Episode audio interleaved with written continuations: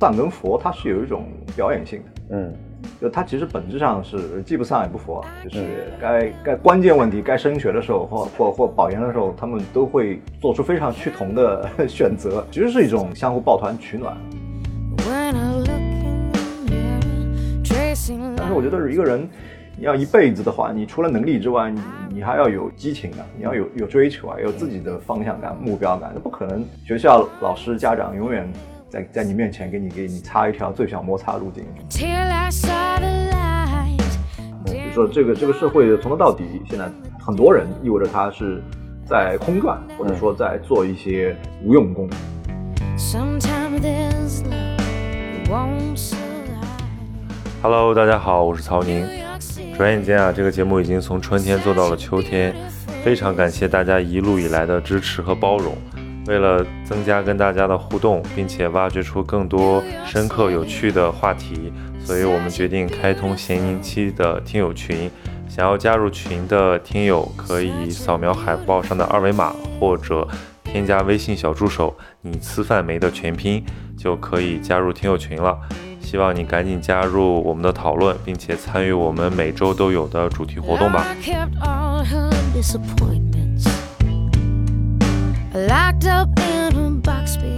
Hello，大家好，今天我们的嘉宾是人见人爱、花见花开的复旦男神玉哲俊。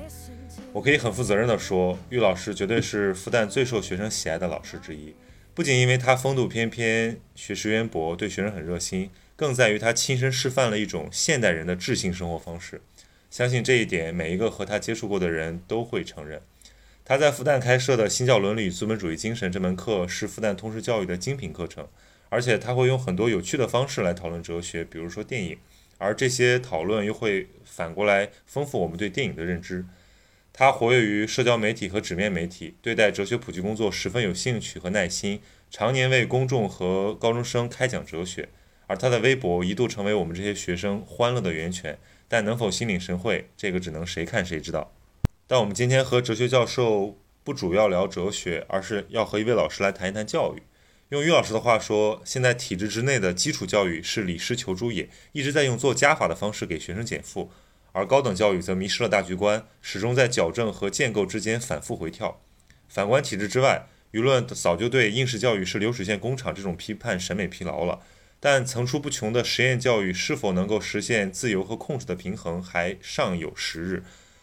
不合时宜的反权威倾向会在根本上瓦解认同的基础，进而影响人的全面发展。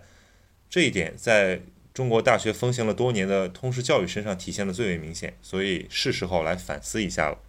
对，你觉得给高中生讲哲学课有什么不一样的感受？比起跟其实我们现在的通识教育是一种有点像补救式，因为我们国民教育题当中没有哲学这个门类的课程，所以他很多对哲学的看法可能是都非常零散的，或者是有一些、呃教科书式的那种刻板印象。所以说，很多学生进了像复旦这样的综合性大学，他就会需要上一点哲学课。但是如果我觉得更好的是应该是再往前推一点前置，就是说初中可能太早，但高中的话，如果有一门课讲一下哲学，我觉得应该是应该挺好的。到了大学，有的时候我觉得已经晚了，就是对很多学生来说，他已经思维方式已经定型了，或者说如果他没有进到像复旦这样一个综合性大学，或者这个学校没有哲学这样的一个通识课的话，那可能他就一辈子就就就这样了。嗯。所以我觉得最恰当的时段可能就是对高中生，因为他还比较活跃，嗯。呃，整个思维方式还没有定型。但是我也看到有个困难，我们现在教育就基本上是在做做加法，都是嗯。各种课填的太满，再加上那个课外的补习班啊等等等等，基本上是以应试、考试、升学为目的和导向的。所以很多学生到了不仅是高中嘛，甚至初中阶段，我看我一些亲戚家的小孩都已经一副生无可恋的样子了，就说走出校门就就像行尸走肉一样的。我觉得那个可能就有点有点太晚了，就是说他没有一个内在的一种驱动力，这个这个教育就很难做。嗯，我看到这个两难，就如果把职业教育放到高中阶段去，那么可能对很多学生来说又是变成一个做加法，对，或者他们觉得，啊，这不是我想学的，呃，这是呃我我父母、家长或者其他人强迫我学会引起逆反。是的，或者他觉得我学这个为什么呢？可能还是为了这个升学考试，就会发现其实家长们期盼的就是通过哲学教育有一个直接的后果，就是说呃，会了解一些哲学家的名字啊，嗯，一些一些哲学的著作啊、京剧啊，写作文真的很好用。嗯，像浙江高考作文对对对对成功，对，就针对浙江的高考作文，我就写了篇他们文汇报文汇教育约了一篇文章，我就知道这种属于那种他的初衷和他的一个实际的效果就又出现了一个背离嘛。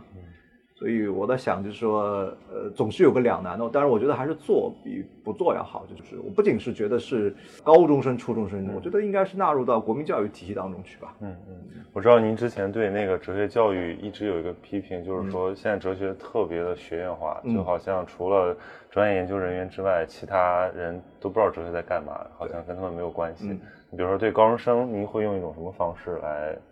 就引导他们来进入这个比较容易一点。嗯，这样我自己在设计一个很好玩的一个桌面游戏，嗯就是对大富翁的改造。那我就想把这个大富翁的游戏改一改，里面要引入一个管制方，就是国家，你是福利国家，是高税收、低税收，还是重管制还是轻管制的？包括你这个呃赚钱并不是唯一的目标，包括你有一些先天性的，比如说你有一个富爸爸，你会继承遗产。呃，有些人可能有先天性的遗传性的疾病呢，你要会医疗支出。这个时候，有点像那个罗尔斯所讲的那种、呃无知之幕。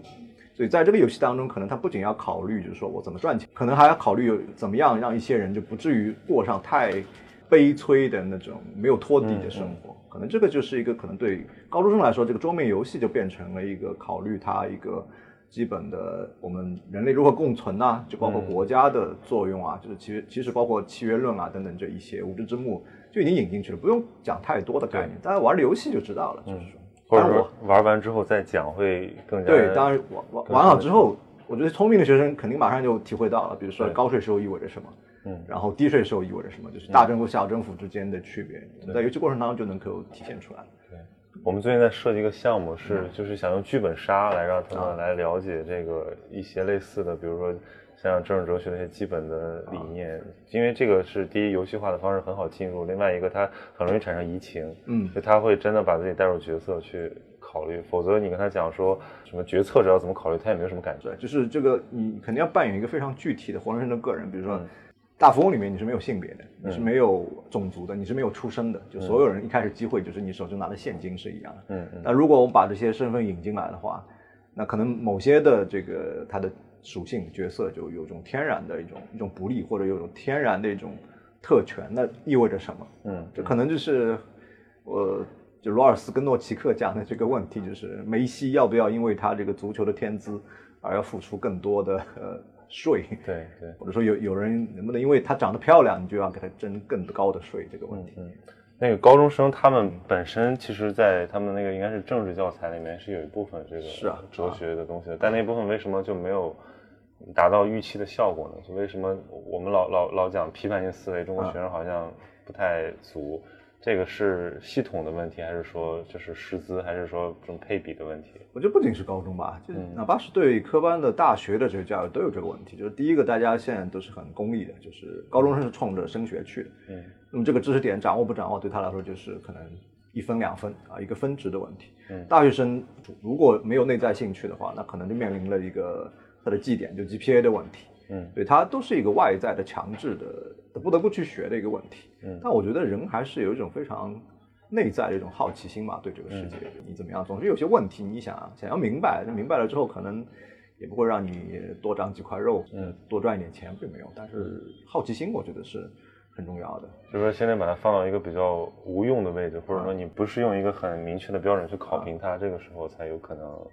是啊，是啊，所以我我其实一直在考虑这个问题，就是教育在我们现代社会当中的作用。其实我觉得，当然，就是现在教育有点五马分尸嘛，嗯。就是说又又被这个就业市场给驱动，然后又被这个我们要培养一个合格的国民，他的最基本的伦理道德、知识基础所驱动。但另外一方面，其实我们还有一些这个更重要的，就是人的自我发现跟自我实现这个嗯有关系的。嗯所以我就在想，就是为什么要用游戏这个方式来面对一种人生？像人类学家说的，我们本质上都是除了经纪人、理性人之外，还是个游戏人嘛。嗯所以游戏也是比较轻松，也没有负担，因为游戏可以 game over 之后可以再来。嗯啊，就每个人可能获得从游戏当中可以吸取一些完全不一样的一些嗯想法。我记得之之前你写过一个文章，就是在讨论那个丧文化的时候，嗯佛系文化的时候，对，就是我们现在好像很多年轻人会有这种什么少年老成的感觉，就是他已经生无可恋了，嗯或者躺平啊、社畜啊，就他们对这个世界好像不抱什么期待了。就这个怎么去用哲学唤醒他？比如说您面对这样一个学生，他就是可能刚入学，他就觉得说我已经这样了，世界也就这样了。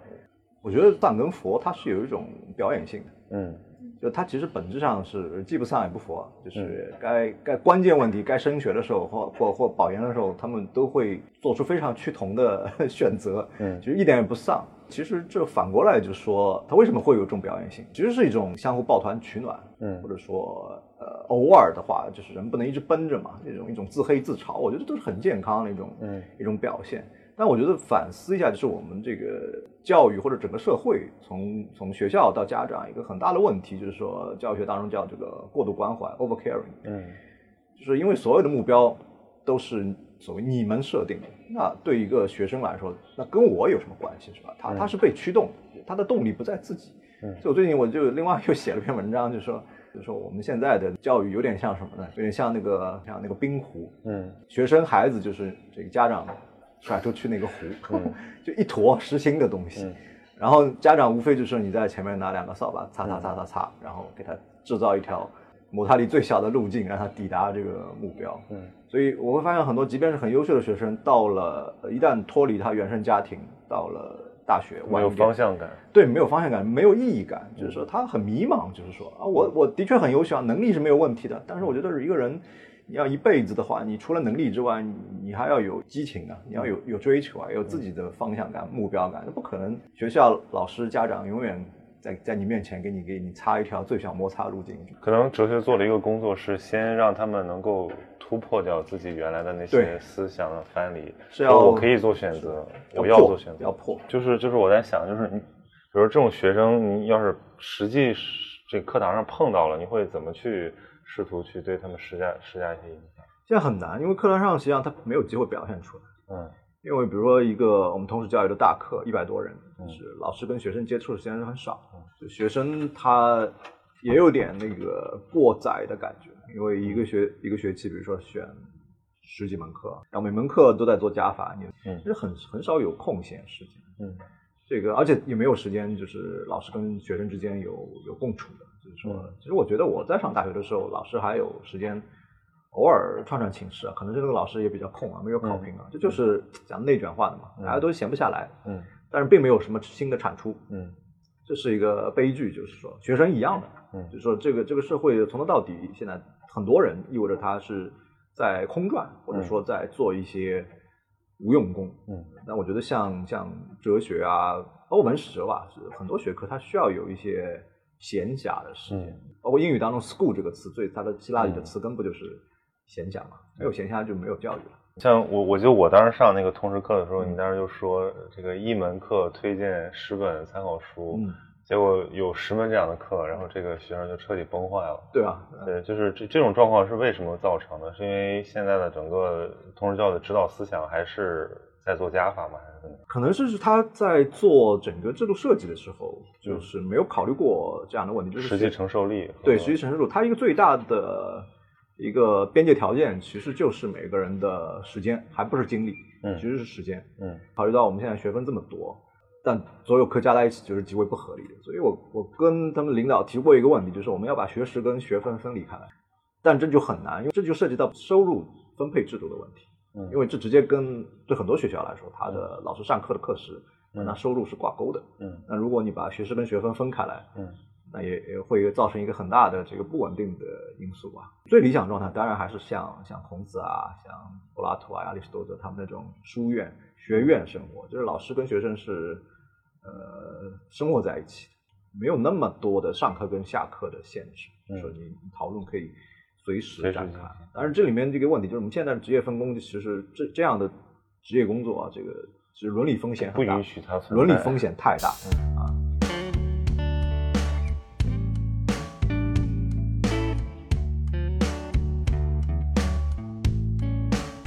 现在就就是讲是讲教育，但是你你看这个大学的目标，它其实我刚刚说五马分尸的话，它其实被完全不同的驱动力在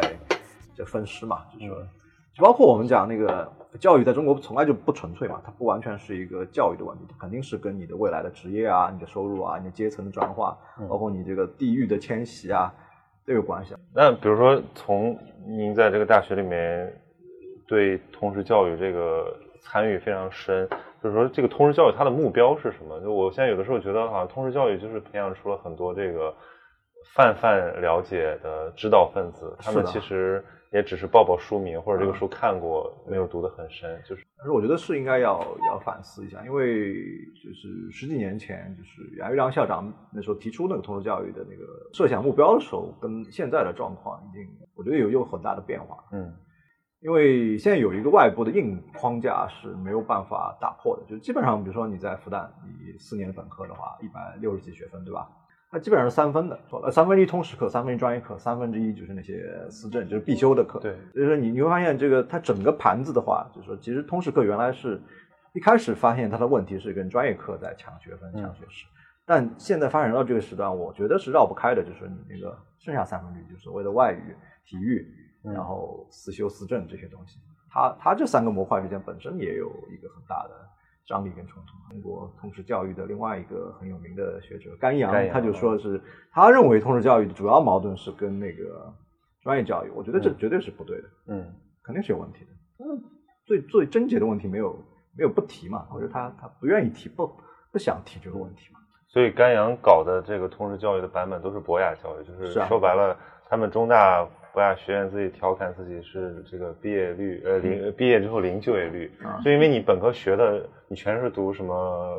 这个两栖文献，对嗯你其实没有任何的。就如果你不想走这个学术研究的道路之后，你没有其他选择，嗯因为你没有任何专业技能背书。嗯，因为就像我刚刚说的一样，那如果你这个高中就搞好了，那我们大学何必搞通识教育，嗯，对吧就？说在现这阶段，这个通识教育它就的现状就是如此，啊，它就是你要补对他最大的期待。你补的话，就是像你说，你你只有搞成就万金油，就是所谓的博雅，就是哦什么都知道一点，呃但并没有对他造成一个什么实质性的一个影响。嗯但我我始终有个感觉，就是与其你你上那么多课，读这么多书，就是还不如就是有有一门课嗯读通了、读明白了，嗯它对你的影响更大。嗯但是这就是一个问题，就是说有谁能保证 所有人读一本书都能读读明白，或者读读了开窍了？嗯，达到这种状态，应该是对他这个课堂规模和这种配比有很都要有高的要限制啊比如说以您那个课为为例，就是韦伯这个课应该在复旦开了这么多年，还是啊比较成熟的啊，对吧？其实您觉得现在他的这个比例怎么样？就是现在的规模，这个学期是一百零七个人，嗯就一般我我我都已经知道他们的规律了，就是说怎么样呢？呃，比如这个学期拍下学期课，我肯定是定八十，嗯然后到下学期选完课之后，他跟你说于老师帮帮忙，扩几 超到到一百到一百嗯，那最后我不知道为什么哈，总就总有人就塞过来啊，就就塞进去，总能扩到一百以上。嗯但我我直接的感觉，包括跟助教交流下来，就课堂如果要一百二十人以上，那效果极差。嗯那最理想的，对，无法讨论。最理想的当然是三四十个人的小班。但是这个网课化，还有包括加一些助教主持的小讨论，会有什么帮助？其实现在我看下来，呃，学生可能反应比较大的是助教做出的讨论，嗯，就是其实我们的助教，尤其研究生嘛，水平他对参差不齐的或者他本身，比如考进我们哲学的很多以前不是读哲学啊，呃，但是就是说如果他没有一个很好的准备，呃，也没有读过，他也没有一定学术的思考跟积累的话，嗯那对学生来说，他就觉得这个是一个打卡，嗯。我觉得大家都是有点呃最后变成这种表演性的讨论，就是说我我我要准备一下，我不得不说一点东西，对吧？嗯或者说一定要引起老师或者助教的关注啊，这个人才记住住啊，OK，我给我高分，刷个脸啊，这个又本末倒置了，嗯就本末倒置了。所以我们助教水平一直上不去，这也是个蛮大的问题。嗯。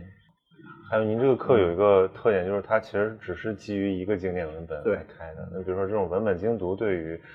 这个就比起那些导论课，还有那些只是一些介绍性文本，过很多嗯的那种，它的独特价值在什么地方？我刚开始呃设计这门课的时候，我已经意识到，当时已经在讨论了，校内的讨论，就是所谓的一本书主义，它会有一些弊端。嗯嗯因为你呃老师教这本书，你肯定本身有一些偏爱，但是说，因为曹宁上我的课，你会发现其实我直接讲这个书的时间并不多，对对对，先讲背景，讲了啊好，三分之一时间在讲背景啊，然后历史啊，然后还有一些时间是在讲他的方法论啊，包括跟每个人就是你怎么思考职业啊、金钱、财富这些问题。嗯，就是真正讲文本挺少的。我曾经有一个学期，同时的呃，在任重书院开了一个这种读书沙龙。嗯那个学期感觉很好。那个读书沙龙就是说，这个学期正好是在上这个新教人资本主义，同时读书沙龙读什么呢？读学术与政治。嗯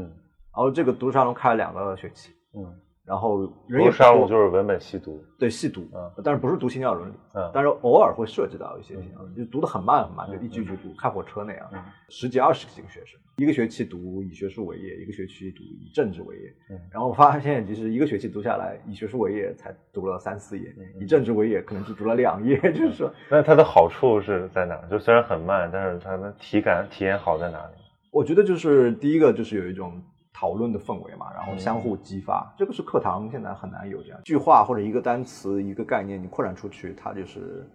要比我们通篇的那个读有的时候效效果更好，就是有些关节点你只有在在这种情况下你才能给它打通的。第一个就是我我当时就碰到一个困难，就是要找到一个二十个学生共同能够出现的时间都没有。嗯。嗯，啊，这是最大的问题，因为大家都是说白了还是没有闲暇，啊 没有闲暇。大家都太忙了，没有时间去啊。我当时上你和那个谢谢金老师开那个叫社会科学的哲学，啊就你们俩拼了一个课，对对他托尔干，你韦伯，然后他那托尔干就就 读了一篇文章，然后读了四页吧，三页不到，然后。但我觉得它很重要，就是其实那个课呢，也不是为了说去了解托尔干，是觉得怎么去读文本。嗯他一直在介绍一种读文本的方法，所以这个就牵扯出来，就是说我们现在好像受过本科教育，或者甚至哪怕研究生教育的很多人，他貌似读了很多书，但他其实没有真正的去有这个精读的能力。对读书也是有有方法论的嘛，嗯嗯我这学期一个研究生讨论班，我真的是花了两周时间，可能会更多的时间在读一个什么，就是关于中国上古史，甚至有点神话历史当中这个绝地天通这个概念。嗯嗯那就把最初的文本，就是《尚书》《吕行》和《国语》《楚语下》对起来读，然后还会读一些后人的研究，大家觉得，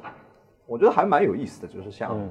像一个侦探小说一样，就是两个文本讲的事情好像好像是同件事情，但是完全不一样。嗯，那有些叙事结构也也完全不一样，你还要结合一些比如说历史的，然后文字学的，甚至天文史的一个考考据。就是文科教育，我觉得真的有点像嘎德马尔说的，它需要一个很漫长的学徒期。嗯，我们现在的这种工业化的这种流水线式的流水线式的教育，就是什么呢？就是说，呃老师不会给你看他思考的全过程。嗯我现在就就就就切块蛋糕给你吃尝一下。嗯但是真正好的应该是一个糕点师，他就是全过程，他把这个糕点做出来给你看啊，然后你也跟我做一遍，嗯嗯然后甚至不止做一遍，做几遍，你做到我满意为止。嗯就是就是类似于这种文本精读，就是我们反复在咀嚼啊、切磋啊，嗯这个还是这个问题，就是我们人类的这个花在学习上的时间已经很长了，对吧？嗯嗯嗯嗯而且非常不符合这个学术它这个系统的一个生产的要求。要求啊现在就哪怕对于那个没有以学术为业的人来嗯讲，这个就显然过高了。但是哪怕以对于想做学术的人来讲，这成本也太昂贵了。是啊，对，那现在就是包括我们对呃学者的培养，就有点那种速成的模式嘛，就很小的时候，就是要要你十七八岁的时候你就决定啊，你这辈子怎么干什么，对，然后永远跟他绑定，然后你要花无限多的事情，相当于给你吃下一些猛药，然后这个计划那个计划又给你钱，然后又给你配配老师，嗯就现在有一种思维，他就认为，既然我们的年轻人非常优秀，那么高中阶段我们就该给他配最好的科研条件，让他去当小科学家，或者说当一个小学者。包括很多原来的那种呃自主招生，他其实是按照这种逻辑去选拔的，但其实有点就是揠苗助长。对。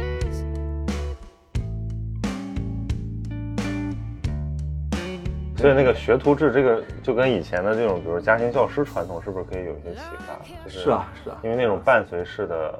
成长更符合人的认知规律。对，但要是或者家庭教师可能。在在以前的话，并不是所有的家庭都对能够成为它得起家本来就是一种啊很贵族化很奢侈的一种一种事情。就是教育后面其实有一个很明显的一个知识社会学或者政治经济学问题，其实现在教育基本上是呃，我有点感觉是李师求诸也，嗯就尤其是基础教育啊，初中高中老师基本不讲课了，嗯他只是跟你说你要学什么，嗯，然后你学怎么学呢？嗯你家家长帮你学啊，然后你就找培训班。初高中是这个样子的，对吧？然后大学，大学又是跟他脱节的，因为中国高等教育是可能我觉得唯一没有受过市场经济洗礼的最后一个堡垒了。呃呃，老师也有惯，也有他的惰性，然后他本着整个课程也有他的一个惰性，所以说某种程度上，我前几年做慕课，其实有点，你会发现你现在很多慕课做完了啊，有学生同时在看你的上你的课，然后看着其他网上的资源，那马马上就有高下就能比出来了，是吧？这个就没办法，这个有点倒逼机制。我甚至发现有一些这个培训教育机构，他也不完全在做那个应试了，它也在做这个素质的东西。嗯呃，希望这个倒逼也有有用啊，但也有可能这个最差结局就是这不是倒逼，而是说就就是是又又陷入内卷，又陷入内卷，或者他把你这个瓜分掉了，就是。对对，就像比如说疫情，它直接带来了一个影响，让那些线上培训机构盆满钵满，而且大家可能很多家长会预感到这是一个趋势，所以又在这上面投重金。线上的部分跟线下的部分，它有什么？就或者是线下它不可替代的那个价值在什么？我觉得更多的线上的部分，就是说老师可以不用重复讲嘛，就是你觉得那些必须的知识点在里面讲完就 OK 了。对就是这是一个效率挺高的一个事情。但是对文科来说，很重要的它是有还是有一些主观的要交互要要交互要互动。嗯就包括甚至我觉得是有个心理需求，人需要有一种，哪怕是学习的时候，你需要有一种共在感、陪伴感。对对对，这个很重要甚至是一种监督，或者说一种激励。对，就是如果有个小组有一起学的话，你会相互促进啊，效率会更高啊。现在基本上的在线教育就是一个一个课件，几千人、几万人同时上嘛，嗯那这个是只能解决一个根本的问题，就是说有教无类大家可以解决的，嗯但因材施教解决不了这个问题。嗯就你因材施教还有回只有回到线下。嗯。但他们现在这个线上教育提出的一个方案，就是说我可以通过监测你的各种数据，然后啊甚至是包括现在是 AI，嗯就是看你学习过程中的你的人脸的状态，然后去分析你的学习状态等等，他就是把这个 个性化数据给 当成这个因材施教这不这也是不对，这也不对。就是就我觉得这里面最大的变化就是你从人人交互变成人机交互啊，但人机交互其实你那个机器的标准还是一个很很很标准化的东西。是啊，是啊，就是你的包括你的课件还是唯一的课件嘛。对你并没有说你这个啊，你表情不一样，那那我给你上一个新的课件，就是有几个轨道，它没有接下来对你有区分的这个这个施教嘛，对吧？嗯嗯还是还是这个问题，就是这是一个教育，其实跟现代化工业生产一个最大的问题，就是很多教育内容它是没有办法标准化。嗯嗯我觉得就是这是教育的本质的问题，或者说可标准化的知识，可被差不多了呃，未来总有一天可被人工智能取代。嗯就就应不应该成为我们尤其高等教育的一个不可代、代替的一个内容？如果按照像像洪堡那个年代，他们对这个这种大学的想象，就是说，如果我们那个时候有 AI，其实很多东西就已经完全可以给它标准化了，然后老师只负责比如答疑，或者说针对一些疑难杂症去单独辅导就可以了。就其实我们的教育思想没有跟上。其实我们虽然已经工业化已经两百年了，可能将近三百年了，但是我们对教育的想法依然是在这个标准化产品这个思路上。嗯，还有一个问题就是说，技术对这些教育带来的改变，比如说现在很多学生他已经就是就基本上现在校园里面低年级本科生全是零零后了，嗯他们其实出生的时候就已经有个人手机、嗯移动互联网的这种影响，包括他们其实现在在网上获取资源的能力已经跟我们那时候完全不一样。你觉得他们有什么变化吗？我倒没有明显的一个代际的感觉。现在这个社会进步的一个标志，或者说走到现在这个样子，就是一个学生的一个代内的差异远远大于代际差异。嗯。他们都很有挺有个性，嗯。这表现的挺有个性，而且各自有各自的这个兴趣点，嗯。你很难找到一个他们共同的呃内核的东西，嗯。共同关注的东西都很难找。这我觉得挺好的，就是这样的啊。那所以说，这某种程度来讲，是不是其实也也是对那种空心化什么担心，嗯，青少年他这个虚无掉的一个一个解决方案了？就大家如果更早的认识自己想要什么的话，让他们自己去确认一个认同的话，对，这是一个很大的问题，就是说，因为现代性的一个最主主要的问题是或者目标，它的理想设定是人要自主性。嗯就康德在《何为启蒙》里面讲的，就是 autonomy 是现代人的最高的要求，但是教育恰恰是倒过来的。嗯你不可能一开始人就有自主性，是吧？对你人是被培养出来的，你是教化出来的。也就是说，如果你一开始就采取一种完全呃怎么都行，就是相对主义、虚无主义态度，你一开始就完全反权威，教育是不可能进行的。嗯教育必然伴随权威，但这个就变成两难，你又不能太给他强迫感、压制感，嗯但又要尊重、发挥、发现他的一种一种个性和自主性，就这个怎么平衡？我觉得这个只有人跟人接触是你能感觉到。按照那个怀特海的说法，应该它就变成阶段论，就是啊先是自由，然后控制，然后最后自由，就啊是应该像中学阶段应该是显著的这个控制期嘛，啊就是要去给他施加影响。啊，那我们就是中学阶段已经控制的过头了，到了大学他已经有的人是害怕接触多元了，就是他们每个都是名校，对吧？然后进到复旦来，就基本上高三结束，但还没开始读大学，大一的时候第一个学期基本上是属于人生最博学而无知的时候，所以他好像什么都知道，嗯，但他他本身对这个问题你怎么知道的，他没有考虑过，就是方一个认识论问题。然后这些知识本身可靠嘛，他也没有办法辨别，所以要要加入一些批判性、反思性的一个东西。有的时候甚至要需要一点社会教育，就是说，就是当生啊，对，不仅仅是规范，就是社呃，尤其在哲学的问题上，他会做一个纯粹的旁观者。嗯比如说像伦理道德问题，他好像把它处理的像一个数学问题或者物理问题。哲学系有好多这样的人，给这种感觉，就是成绩特别好，脑子特别灵光，然后谈起所有问题云淡风轻啊啊但是就是感觉你就觉得这人同理心缺乏。北大的那个诶钱理群老师和陈平原老师不是一直说我们在大学的培养那个精致的利己主义者嘛？我觉得这个说法，对，就现在就是说，其实这个说法都有点有点问题，对吧？他只是接受啊，这个社会啊呃钱要多赚一点，嗯，然后该买的保险买起来，利己嘛，他不利己，有的时候就是在拼命的出卖自己，这个嗯我觉得这个社会创造了大量的，就是可能也是一种自我嘲解的一种行为吧，就是这种像打工人啊、社畜啊，就是时不时的，就是大家会陷入到这种词语的狂欢。但其实每每次这种现象出现之后，大家就是讨论一下，共享一下情绪，它对进入不了后面的这个部分。那比如说你是不是你该做什么？对它导出为一些行动或者一些生活态度。德国哲学这么这么发达，其实跟整个民族的苦闷是有关系，对吧？英国人他很开心啊，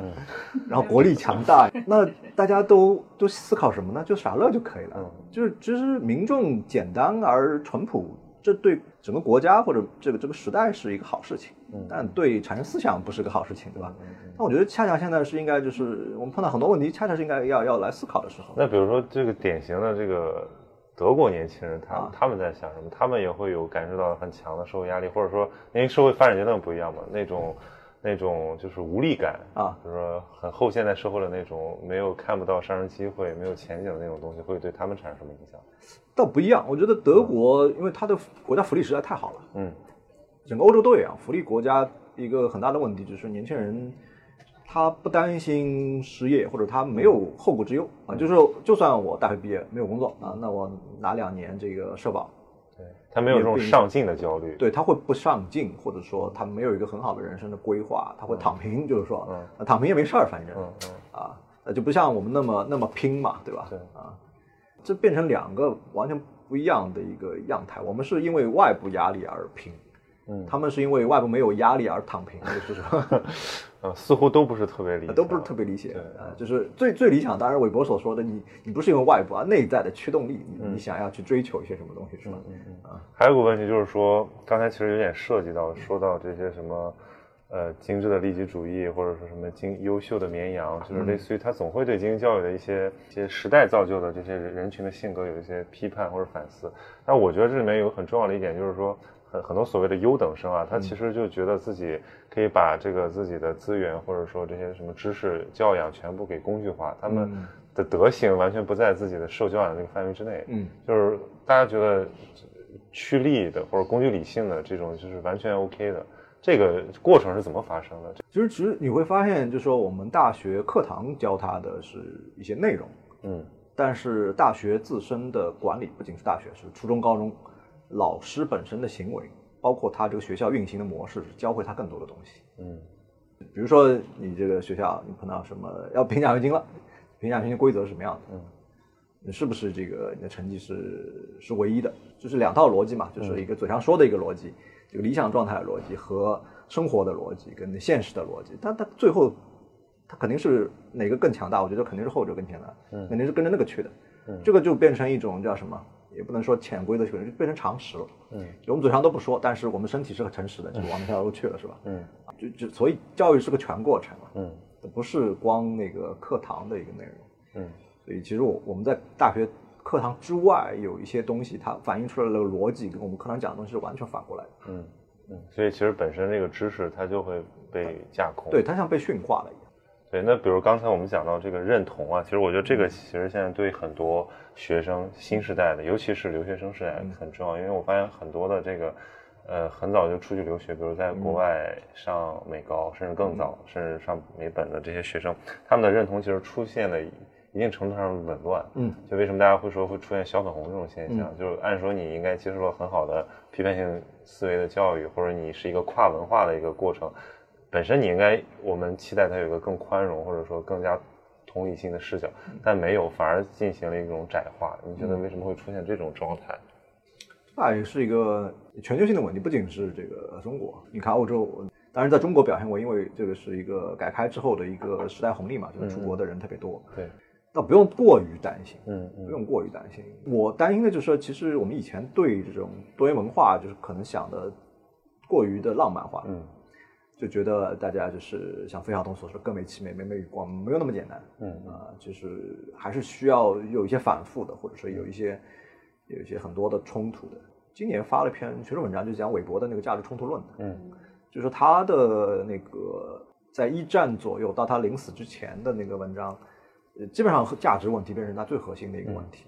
就是说他不再考虑现代性的问题，或者说他认为价值冲突是个现代性的一个很根本症结。根本症结，他认为这个是不可解的。就是我们现在很典型的，就是一个世纪之后啊，一九二零到二零二零，我们就是被它严重了，嗯被它严重。那诸神之争之后之后怎么办？一个回到传统，嗯第二个我们就输入宗教，嗯还有一个什么呢？就是说我们就简单盲目相信技术进步嗯啊，有没有还没有有没有别的可能？但是这个问题又来了，就是说对于不宽容者，我们是不是保持宽容态度？就是你会发现这个世界上有大部分人是不反思自己的。嗯，那么你反思主动反思自己，或者松动自己原有显得非，常弱势弱势。弱势不仅弱势，你会付出很高昂的代价。但我觉得这是这是没有办法的。最后实际上涉及到一个自我认知，你到底是这样的人，你你愿意跟那些嗯那些不反思的人为伍，还是愿意？现代性的问题只有在现代性当中解决。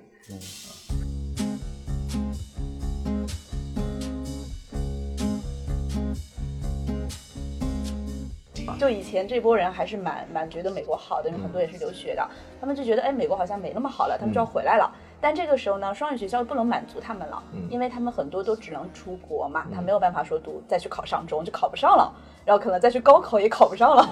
然后现在很多就会往什么上海、纽约大学，然后他就发现上海、纽约大学也考不上，就本科也要一本了，那个分数线都不行，它有个断层了。然后现在就我们发现教育就是中国的基础教育出出现一个蛮奇怪的现象，不能说蛮奇怪吧，就像这种公立体学校，他们开始往素质教育转，因为国家的这个什么减负啊、体育啊、美育啊出来了。然后我们看到这种一直以来以这种快乐教育、体育、美育为核心的学校，他们又往就体制类有点这种，就现在开始刷刷题，幼儿园就开始做奥数，就是您说的，就以前家长我不要不要，现在发现不行啊，考不过呀，然后幼儿园又开始做奥数，就是很多家长在关心的问题是说，那在这个阶段，就您作为一个高等教育的一个从业者，包括您自己也在海外留学过，您怎么来看这个问题？就是说，呃，中国教育未来的这个发展位置就很大了，就怎么走，或者说未来还要不要去留学，给这些家长怎么去选择？包括您看到了这些海内外的留学生，然后包括跟国内高中学生的对比，他们有什么样不同啊，或者是这样的？对我觉得就是如果外部条件成熟，应该还是要要出去留学的。但就是说，呃，是不是要很很小的时候就出去留学，还是说就稍大一点，就是本科啊、研究生再再出去，这个是可以可以商榷或讨论。但是这里讨论问题有一个大前提，就是说呃是个人口学问题。什么叫人口学问题呢？因为我们现在基本上一个孩子、两个孩子一个对一个。就一个，就是孩子越少，你看家长会有种什么倾向？他越保守，就是家长首先考虑的是安全问题。那如果你有四五个孩子，你可能想法就不一样了。啊，可以可以。啊，就就就像以前欧洲这种长子牵制是吧？长子呢没办法逃不掉，留在家里。继承家业留在家里，那其他儿子该干嘛干嘛去吧，你玩去吧。嗯，所以开放三胎了吧，对，你看那些那些其实成名的人，或者说那些就是生得多。是啊二胎三胎对吧？二小儿子就是可以去浪，可以去浪，没问题是吧？对对对。所以这是个人口学的大问题。所以现在这是一个我们少子化是个大前提的话，就是家长就是他会无意识的，就是整体就趋向于保守，首先考虑这个安全问题。当然，我觉得无可厚非了。但这种调整可能是说，不仅是说呃出不出国的问题，而是说你那个出国干什么的问题。呃，我我了解的一些家长，他其实除了让小孩教育之外，他们送小孩出去还有一个问题是转移资产。嗯这个不得不说 啊，为人民服务，他能他能呃把钱转出去是吧？这个这个是很重要的一个问题。当然，就是行业内业内你肯定都知道，就是它也不是那么的纯粹。但是呢，其实我们可以看的，就是说，美国如果短时间你你的关系不好，或者说我们变成一个一个对抗关系的话，那其实我觉得这个世界上还有大的多了其他地方，对吧？加拿大可以去是吧？今年德国特别红，德国是吧？德国有个语言的问题，是是。现在他们有些就是德国大学高给高考开了嘛，然后他们现在有认高 IB 考 level 也可以申请了，对对对。德国可以的，就欧洲有很多可选的。欧洲其实就是一个很大的一个成本，就是你要学一门这个二外二外，甚至我觉得像像中东啊、迪拜啊这些大学也都不错的啊。嗯嗯嗯嗯。就是其实面临一个问题，就是说美国去不了，大大可以去，但是出国我觉得是人生当中有一段时间在国外生活是就挺有必要的，挺好处的啊。当然前提是你不不要混在就是华人圈子里面，啊，认识一点呃不一样的朋友啊，也是完全跟你思路不一样的朋友。对您自己有没有比较大的这种转变呢？在德国留学的时候，有啊，你对生活肯定会想很多问题啊，就说跟你完全想法不一样的，就说德国生活就是以以无聊著称嘛，对吧？最深刻就是我跟我导师啊，嗯，他是一个比较典型的德国人，然后呃，我上去的第一个学期的话，就零五年秋季的话，那当时同时有很多硕士博士生开一起读书，然后他他干了点什么事情？他开了个博士生讨论班，有点像我们高级的那个 seminar 一样的。第一次讨论班就拿了一本书，这本书叫《如何处理好导师跟学生关系》。他跟你说十要十不要，就是十条啊，你十条规则，十条规则，什么情况下你应该来找导师？什么问题你根本不要跟导师说。这个好，这个好，对我们第一个引引入国内啊，对对对对对。他真拿了本书啊，我觉得还还蛮有蛮蛮有意思的，但是就是后来还是关系非常好的。就是它那个界限比较清楚，但这里面又涉及到一个什么问题呢？就这个制度引入中国能不能行得通啊？因为我们对老师的那个想法太高了，要传道授业解惑。那按照我导师的那个说法，传道最根本，能不能授业看你个人造化。至于解惑啊，根本不是我的事情。啊，对我们对对师的这个角色，就是东西方的差异还是非常大的啊。包括同学之间的这个这个关系，我觉得也挺有意思。他们很多的那种。呃，学习就不是光听老师讲，他们会自己组织一些这种像德国小组啊，自组织的那个，包括每个系，它也总有一些像这种学生会。这学生会当然不是选出来的，就是特别热心的人，他可以就是代代相传啊。你的新生进来了，我们不用不用辅导员给你做个导览，他们的学长学姐都已经准备好了，你有一套什么东西啊，然后复印店里面自己复印一下，你就全懂了啊。因为德国大学是它所谓那个三柱石嘛。就教授只不过是三柱石当中一个啊，教工是第二个，第三个是学生，所以他学生的自主性是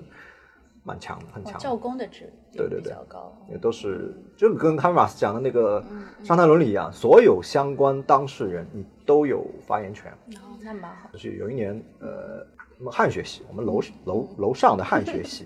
他们正好两个两个教授有一个退休了，退休他们要引入一个呃新的教授。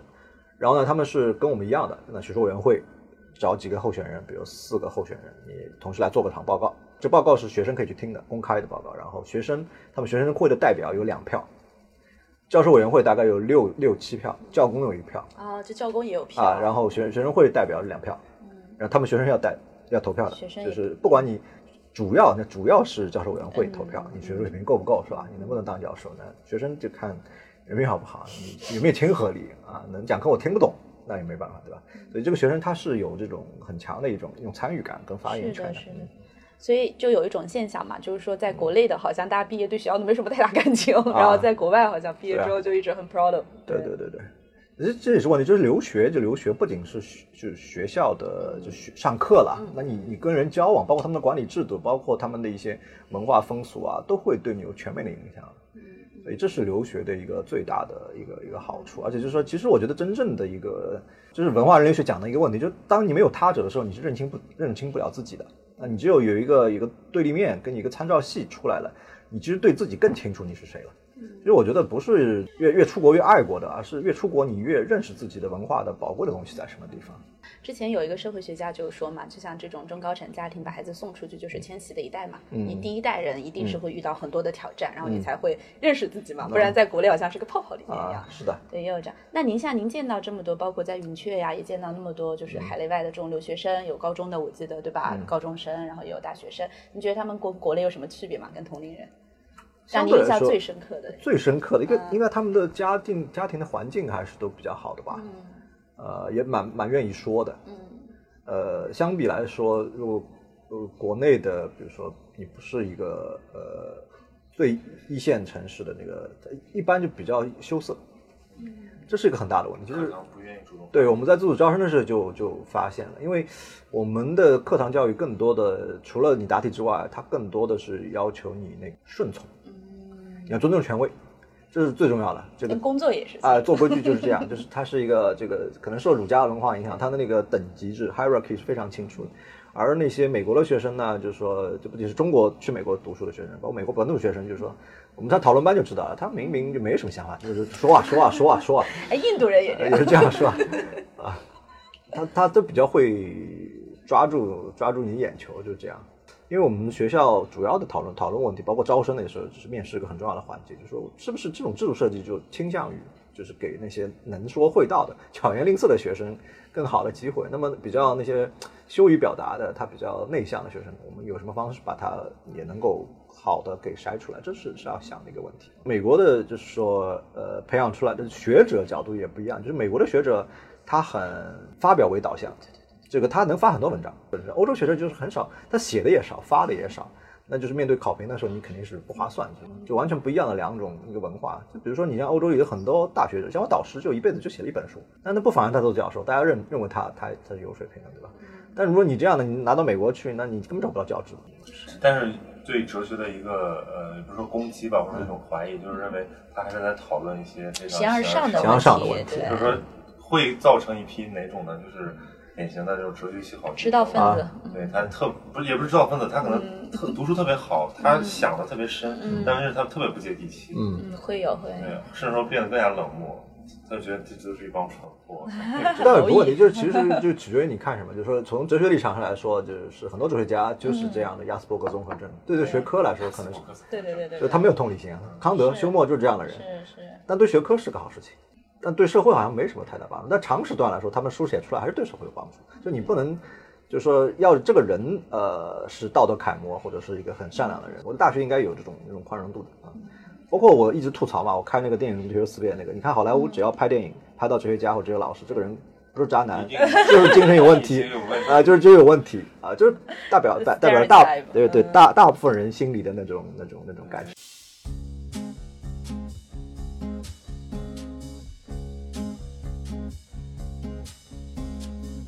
像我们去那种小学，他们现在都会做那个少儿哲学，嗯就很小很小，就用游戏化的方式让小朋友在探讨这些问题。